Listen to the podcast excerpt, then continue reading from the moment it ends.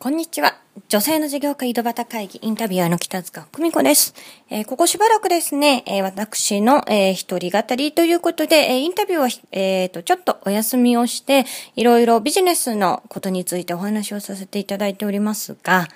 今日はですね、え、いつもはちょっとマーケティング的なお話だったり、ビジネスの組み方なんていうお話をさせていただいてますが、え、女性が、え、働いていくということのモチベーションについてちょっとお話をさせていただきたいなと思います。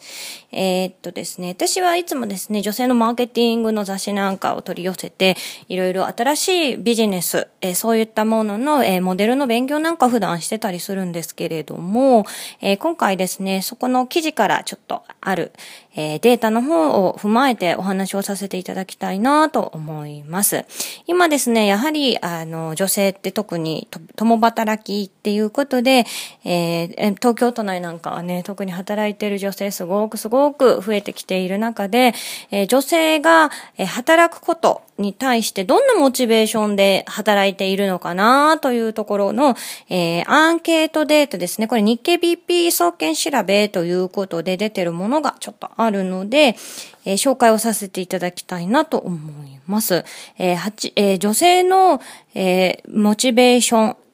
の中でとても高いなというふうに、えー、充実、あの、高い数字が出てるのがですね、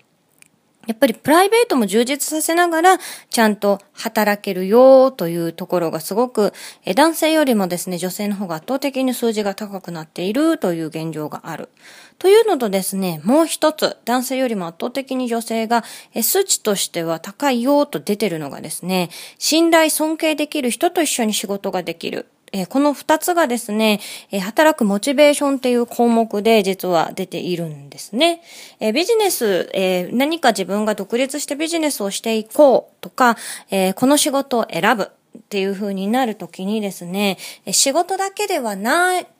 という視点が女性は大事にしているというところとですね、誰と一緒に働くのかなというのも女性はすごく大事なんだなというのがもう数字ではっきりと出てきています。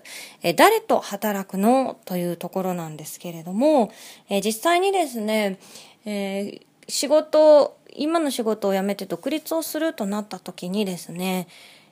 今結局仕事の中身そのものというよりは人間関係だったり、なんだかその、そこの仕事を通じて得られる関係性だったりというのが自分に向いてないんじゃないかなということで見直しを始める女性がとても増えています。えー、皆さんの周りで、えー、もしもですね、何か、えー、新しく、え一歩踏み出したいなと思った時ですね、あ、この人からだったらちょっと学べるかもしれないな、この人とだったらやれるかもしれない、えそういういった視点でですね、周りに、え一緒に信頼できる人を見つけていくというのを大事に、えビジネスの方を進めていってったらいいんじゃないかなという、え今日はお話をさせていただきました。